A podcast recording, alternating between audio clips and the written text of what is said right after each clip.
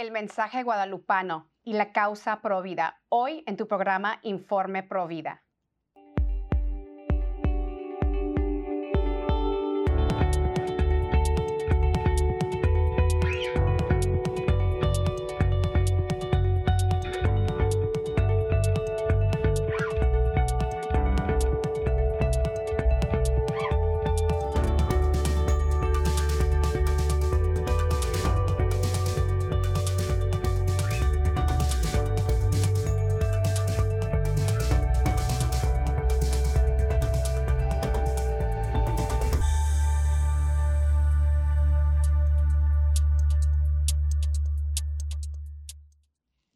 Bienvenidos familia de EWTN. Yo soy su servidora Patricia Sandoval desde los estudios de Birmingham, Alabama. Hoy le tenemos una edición especial en honor a la Virgen Santísima de Guadalupe. Estamos cerca de su fiesta y bueno, queríamos eh, realmente darles una enseñanza para darle honor a su hijo y bueno, y para aún más apreciar el mensaje que nos ha dejado Guadalupe eh, que, quien se apareció en 1531 31 en México. Y para eso tenemos una invitada muy especial, alguien a quien admiro muchísimo desde México, a Brenda del Río. Ella es activista pro vida, pro mujer desde la Mariología. Brenda, bienvenida a Informe Pro Vida y gracias por aceptar esta invitación. Pati, muchísimas gracias por la oportunidad. Y bueno, nadie ama lo que no conoce y si conocemos más a María de Guadalupe, caeremos rendidos, enamorados de ella. Así es que muchas gracias por la invitación. Ella es emperatriz de las Américas. Ella también es la patrona de todo el movimiento pro vida. Y bueno, por eso les traemos esta edición especial y tú nos has preparado una presentación bellísimo eh, sobre la origen y la historia antes de la aparición de la Virgen de Guadalupe en 1531 en México. Entonces vamos con el video. El mensaje guadalupano y la causa provida. ¿Cuál era la situación de los recién nacidos y de los niños mexicas antes de las apariciones de Nuestra Señora de Guadalupe en 1531? En el Valle del Anáhuac, también los mexicas trataban como otros pueblos de dominar las fuerzas de la naturaleza a su favor. Para ellos, cada manifestación natural era considerada como un dios a quienes rindieron culto. Para las cuestiones agrícolas, tenían sus deidades y creían que ciertos dioses daban la fertilidad a la tierra. Tlaloc era el dios del agua y si se ofendía, mandaba sequía. Creían que esta deidad tenía sus ayudantes, los tlaloques, que tenían baja estatura llamados los ministros del pequeño cuerpo. Así que los sacrificios para ellos debían ser de personas pequeñas. Según ellos, estos pequeños dioses habitaban en los cerros y les consideraban dueños de las lluvias. Cuando había sequía, pensaban que los tlaloques estaban ofendidos. Para aplacar su enojo, los mexicas hacían sacrificios en ciertas épocas del año, justo antes de la temporada de lluvias, desde enero hasta mayo y sacrificaban desde niños de pecho o de teta hasta los ocho años. Comentan los arqueólogos del Templo Mayor, Juan Alberto Román Berreyesa y Alfonso Torreblanco, lo siguiente sobre el tema. La inmolación de los niños se efectuaba en varios lugares, como eran las lagunas, los ríos, los ojos de agua, el remolino de Pantitlán y los cerros donde se creía que se formaban las nubes. De acuerdo con las fuentes, existían varias formas de quitarles la vida. Algunos de los cronistas hablan de extracción del pequeño corazón. Hablan de ahogamiento, de inanición por abandono en cuevas y de degollamiento. Otros datos interesantes se refieren a que a los niños que iban a ser sacrificados se les ataviaba a imagen y semejanza de los tlaloques, por lo que eran la personificación viva de esos dioses, además de que recibían el nombre del cerro en que serían sacrificados. Asimismo, se señala como buen augurio que, cuando llevaban los niños a matar, si lloraban y echaban muchas lágrimas, alegrábanse los que los llevaban porque tomaban pronóstico de que habría de tener muchas aguas en ese año. Esto lo dice Sagún. Recientemente, en los últimos años, se constató esta práctica en tres hallazgos de las excavaciones en el Templo Mayor. En la esquina noroeste del edificio del Templo Mayor de Tenochtitlan, lugar donde se encontró una ofrenda que contenía los restos de 42 individuos infantiles. Se trata de un sacrificio de niños en honor de los tlaloques. Los niños sacrificados lo hicieron como sus representaciones vivas, es decir, como los Ixtip-Tla, las imágenes vivas de los dioses. En el sitio arqueológico de Tlatelolco, que fue excavado a partir de 1987 y hasta 1989 como parte del proyecto Templo Mayor. En ese sitio se descubrieron los restos de 41 individuos, 30 de los cuales eran niños y los demás adolescentes y adultos. El último hallazgo ocurrió en el subsuelo de la Catedral Metropolitana, en el centro de la Ciudad de México. Corresponde a una ofrenda que contenía los restos óseos de tres individuos infantiles y objetos que se asocian con las deidades del agua, tales como pigmento azul, cuentas de piedra verde, vasijas y comales de cerámica, restos óseos de guajulote y cordorniz y una placa de cerámica con una decoración que sugiere el emblema de los dioses tlaloques. Santa María de Guadalupe, en su mensaje impreso en el Códice Guadalupano, viene a entregar el mensaje de vida y de esperanza. Su Hijo, el quinto sol, que no muere, ha llegado en su vientre. Su Hijo, el dueño del cerca y del junto, dueño del cosmos y origen de la vida, se da a nosotros. Se da en alimento, da su vida por su pueblo nos hace hijos de esta doncella virgen y emperatriz, que se viste con el cielo y que pisa la luna. Ella tiene el rostro de los niños mestizos, ella les da dignidad, porque ella es su madre, con el mismo rostro. Santa María de Guadalupe es de estirpe real, es presentada por el sol. Ella está parada en México, que quiere decir en el ombligo de la luna, tierra sagrada, cimientos del cielo. Los sacrificios humanos cesaron en 1531. Los sacrificios de infantes también cesaron. Hoy los mismos demonios inspiran los mismos sacrificios de los inocentes para obtener una ventaja, una ganancia, un alivio momentáneo, la salida falsa. Nos instigan a matar a nuestros propios hijos en tierra de Guadalupe, tierra de María. Pero esta batalla de la mujer vestida de sol está ganada. Ella nos dice ante un embarazo, no estoy yo aquí, que soy tu madre. Pues sé madre tú también, no temas. No corres por mi cuenta, mujer latina, no estás en el hueco de mi brazo. En esta tierra de María, vence la mujer y vence la vida. Soy Brenda del Río. Hasta la próxima.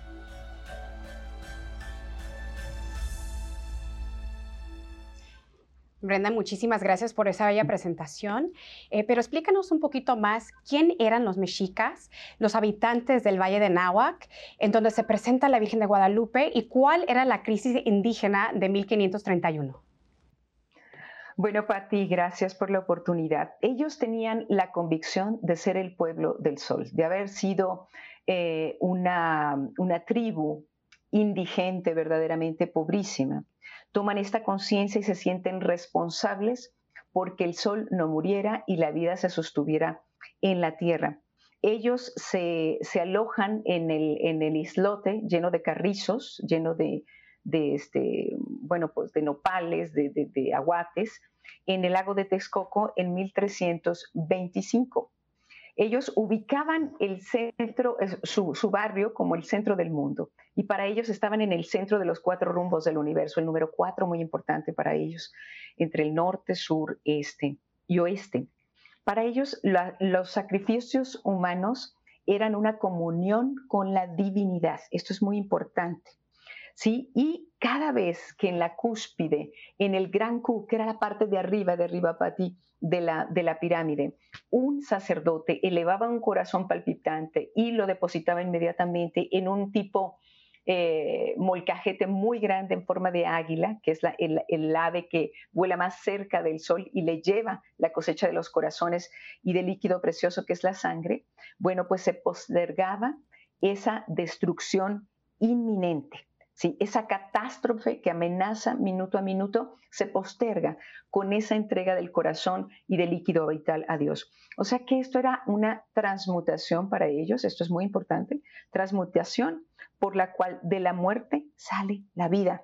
Y nada nace, para ellos este concepto es importante, nada nace, nada eh, se sostiene si no es por la sangre de los sacrificados. Entonces, en el momento en que ellos, em, bueno, ellos creían que iba a haber cuatro soles que iban a morir, morir por un terremoto. O sea, cuatro movimientos, cuatro terremotos que iban a destruir todo lo creado.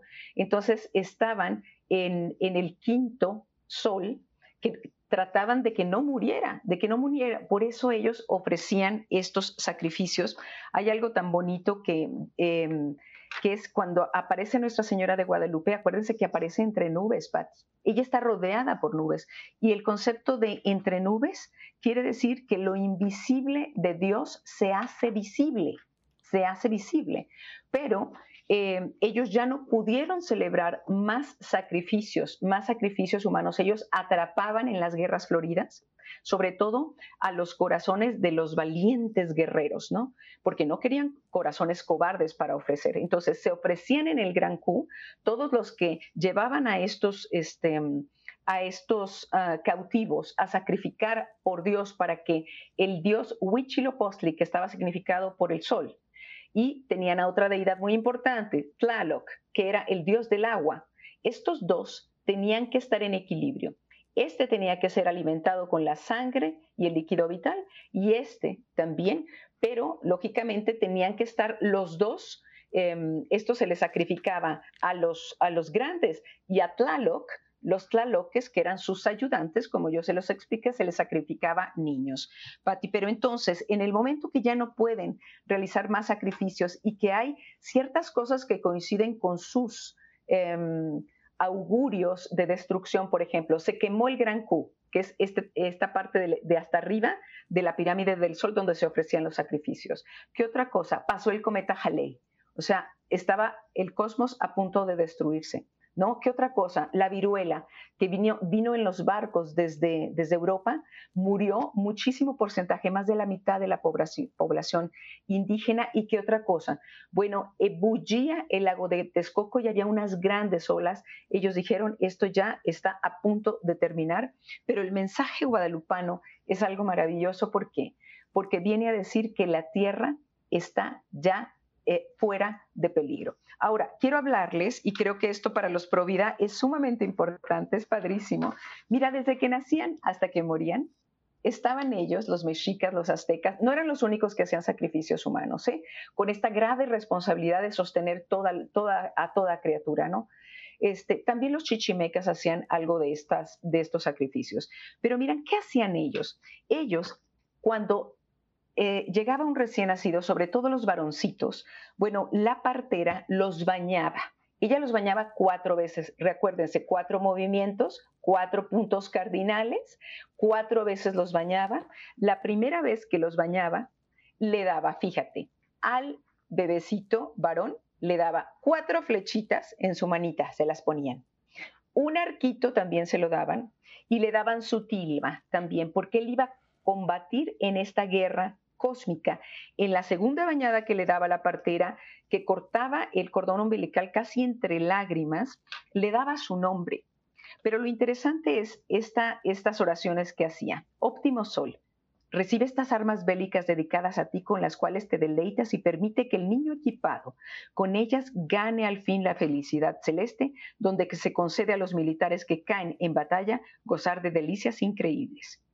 Y, y al bebé, ¿Te importa un niño recién nacido ir a la guerra y morir en la batalla misma para el que al fin seas llevado al cielo y sirvas al sol? Y pases una vida tranquila y feliz entre tus familiares varones, fortísimos, mientras tuvieron vida y después echados de menos en el combate. O sea, todos los niños, Patti, nacían dedicados a hacer la guerra por el sol. En estas guerras floridas, en donde esta vocación eh, les dio esa fuerza para ser un pueblo indigente cuando vieron al águila devorando a la serpiente sobre una nopalera y abajo un hormigal. Ellos dijeron, aquí es el lugar donde nosotros vamos a hacer, eh, vamos a ejercer nuestra vocación.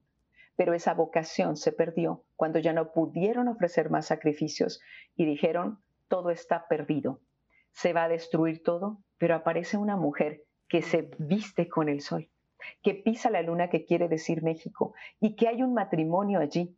El ángel abajo, que tiene alas de águila, coge el manto de María lleno de estrellas, lleno de estrellas, y coge el vestido de María, que es el Valle de la que el territorio mexicano que eligió también la Santísima Virgen de, de Guadalupe y que yo te decía fuera del aire, Pati, ustedes también son territorio de Guadalupe, porque el 1531 incluía Centroamérica, todo México, el sur de Estados Unidos y por la mitad de Estados Unidos, por las Carolinas hasta Alaska. O sea, todos los de este territorio fueron elegidos por María. O sea, son territorio de María. Se está uniendo el cielo y la tierra en México, que quiere decir en el ombligo de la luna, tierra sagrada, cimientos del cielo, donde se juntan los cuatro rumbos del universo. Y ella trae a este, a este sol, a este jazmín mexicano, este Nahuinojin, este que es la vida que vence a la muerte, la verdad que vence a la mentira y la luz que vence a las tinieblas. Por eso nosotros hemos tomado en este, en este diseño el color que solamente Moctezuma el emperador podía utilizar. ¿Por qué? Porque era un color divino que unía, fíjate, en un campo totalmente reverdecido y fecundo, que se une con el cielo azul, en el horizonte hay una línea turquesa, que es el cielo y la tierra unidos, entonces solamente podía ser eh, usado por el emperador. Ella está vestida como emperatriz, trae un camafeo de un crucifijo en el cuello, era las mujeres indígenas usaban el camafeo de acuerdo a la, a la tribu a la que pertenecían. Ella pertenece a esa tribu, de esos que han venido también desde lejos, ¿no? En las tres carabelas. Así traían la cruz en las tres carabelas ellos. Entonces, esto es sumamente, sumamente importante. Y acuérdense que en el Templo Mayor, ahí eh, se sacrificaron para la inauguración del Templo Mayor. Unos historiadores dicen 10.000 víctimas, otros dicen 80.000 víctimas. Pero ¿qué es lo que trae eh, María? María dice, en 1992 sube un diácono a San Miguel de Sosocolco, Veracruz. No sé si has oído esta historia preciosa.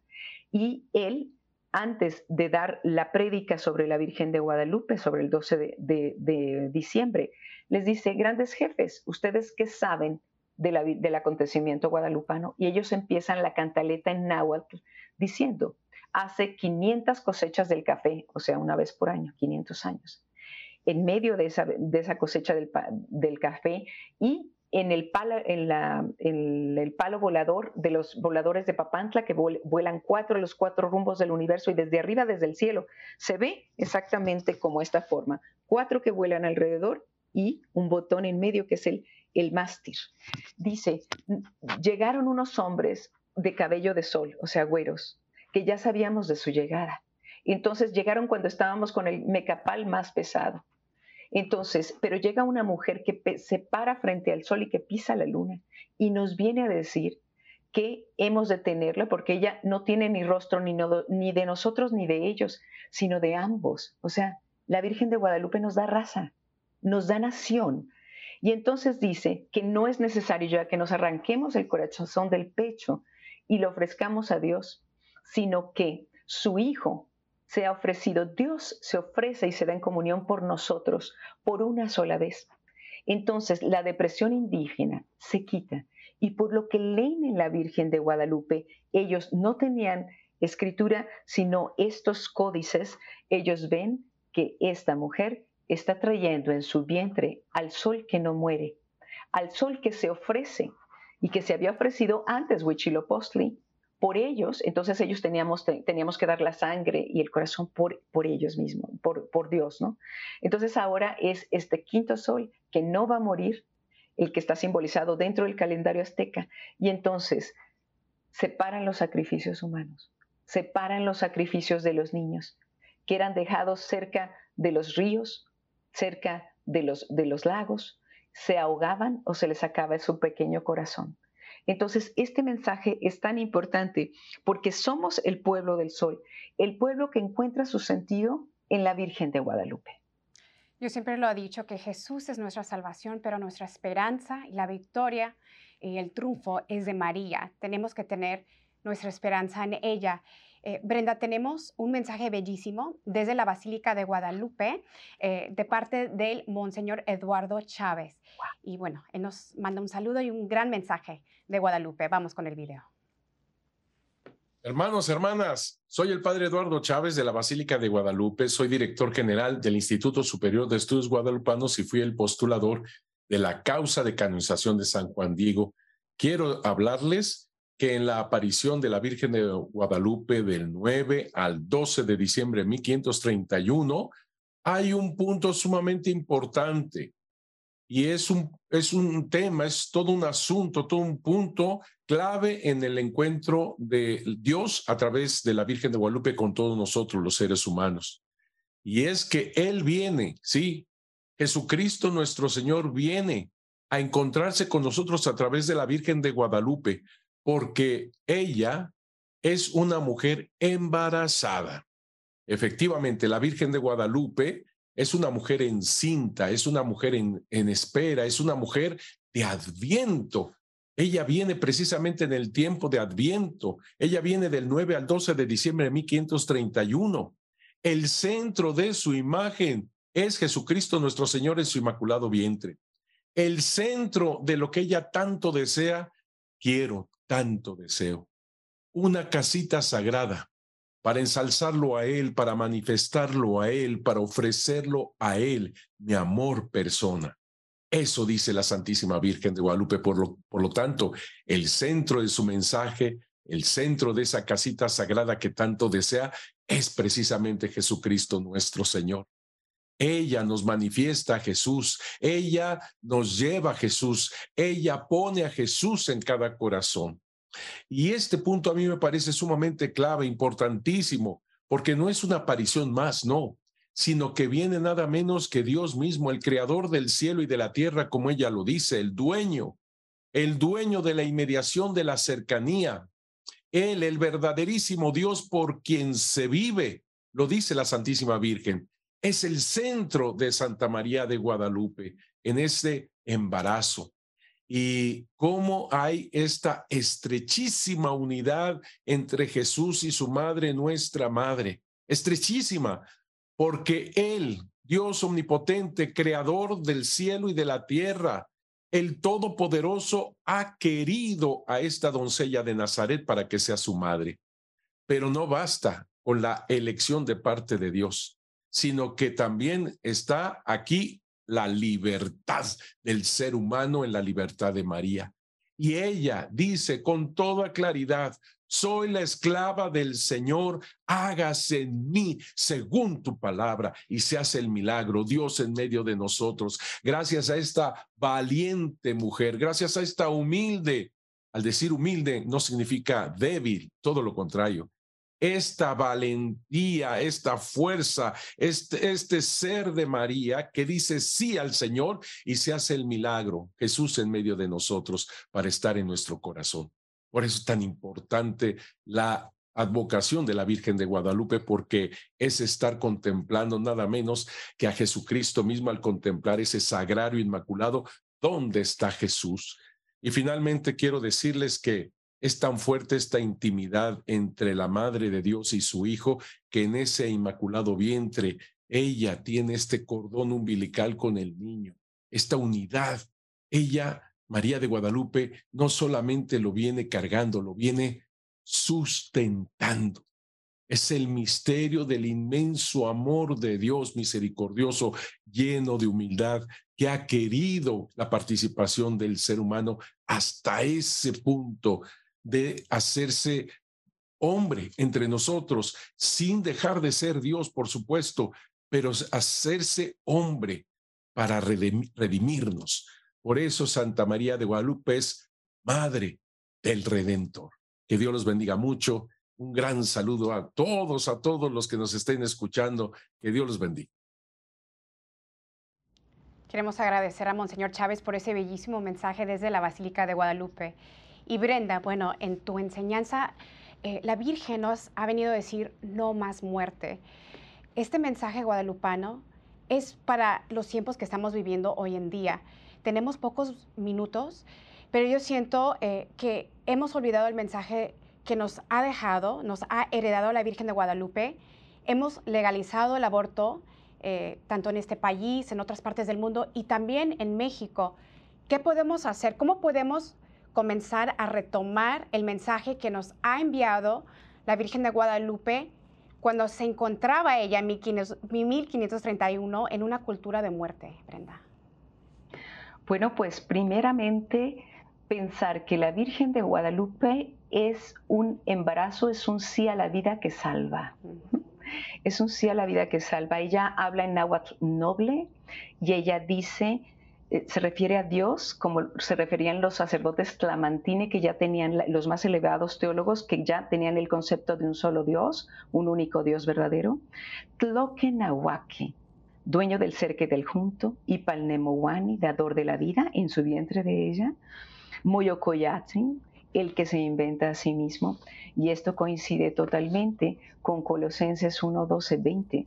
Dice el primogénito de la creación, porque en él fueron creadas todas las cosas, tanto en el cielo como en la tierra, los seres visibles e invisibles. Más adelante dice, y todo subsiste en él.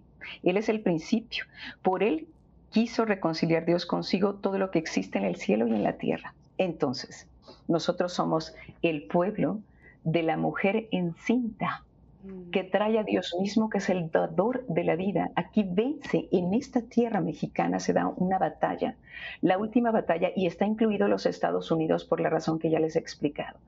Aquí se da la batalla entre la vida y la muerte, entre la verdad y la mentira. La mentira es el aborto. Eh, la Virgen de Guadalupe, el acontecimiento guadalupano, es identidad, es nuestra identidad, es nuestra raza ¿no? Tú y yo que somos güeras, también llevamos sangre indígena porque tenemos sangre mexicana, ¿no? Entonces, en nosotras se debe de realizar ese sí a la vida. ¿Cuál es la estirpe que prevalecerá? De la estirpe de aquellas que dicen no a la vida o a las que dieron a luz. Prevalecerá la estirpe de aquellas que dieron a luz y dijeron sí a la vida, Patti. Brenda, yo te quiero agradecer con todo el corazón eh, por aceptar esta invitación. Tú el día de hoy nos has regalado oro. Eh, como lo has dicho al principio de este programa, no puedes amar lo que no conoces. Y aún conociendo el día de hoy, aún más de la Virgen de Guadalupe, estoy seguro que muchos de nosotros la amamos aún más a ella. Muchísimas gracias por todo la provida que haces en México. Esperemos aquí en Informe Provida de tenerte de nuevo eh, para que nos compartes todo, todo el labor provida que estás realizando en México. Gracias. Gracias a ustedes y que viva Santa María de Guadalupe, que viva México y que viva Cristo Rey. Amigos, esto ha sido otra edición especial aquí en Informe Provida. Nos vemos la próxima semana y que viva la Virgen de Guadalupe. Que Dios los bendiga.